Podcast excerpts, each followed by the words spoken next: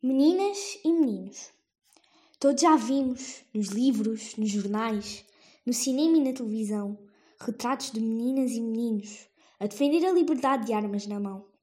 Todos já vimos, nos livros, nos jornais, no cinema e na televisão, retratos de cadáveres de meninos e meninas que morreram a defender a liberdade de armas na mão. Todos já vimos. E então?